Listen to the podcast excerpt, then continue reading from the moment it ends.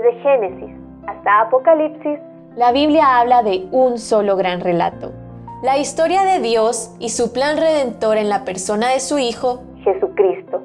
Te invitamos a escuchar este extracto de la Biblia devocional centrada en Cristo, presentada por Lifeway Mujeres y Biblias Holman. La serpiente de bronce y el Hijo del Hombre. Números 21, 4 al 9. En su marcha, después de salir del monte de Or, en la ruta del Mar Rojo, los israelitas se desanimaron. Como los edomitas se habían negado a dejarlos pasar, tendrían que rodear su territorio. Esto significaba volver hacia el desierto y tomar un camino difícil. Esto los desalentó y comenzaron a murmurar.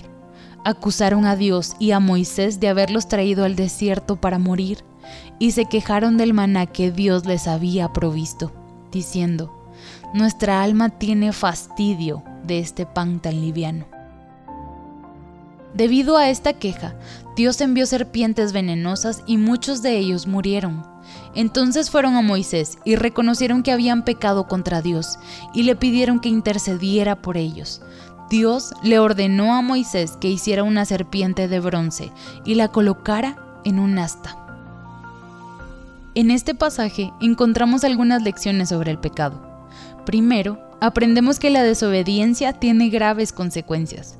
El pueblo de Israel hizo acusaciones fuertes contra Dios y tuvieron la osadía y el descaro de hablar contra Dios, en lugar de confiar en Él y estar agradecidos. Por eso, Jehová envió las serpientes que trajeron muerte.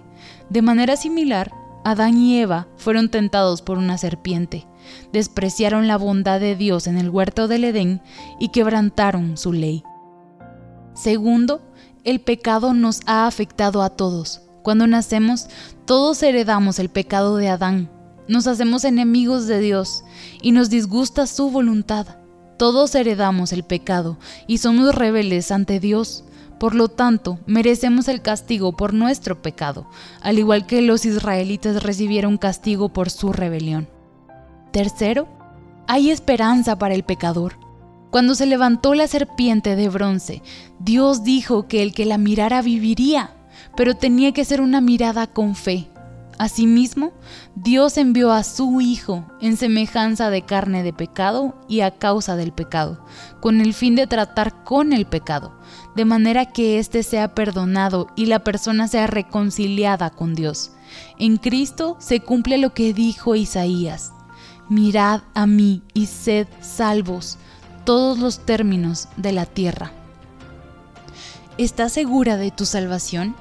Recuerda que la salvación es personal, no se hereda de los padres o de algún miembro de la familia que sea cristiano, ni por participar desde pequeña en una iglesia, ni por obras de servicio, sino por la fe en aquel que derrotó a Satanás Así como la serpiente de bronce fue levantada en el desierto para salvación de los que creían, Jesucristo fue levantado en la cruz para salvación a todo aquel que cree. Para conocer más recursos relacionados a esta gran historia, visita www.centradaencristo.com.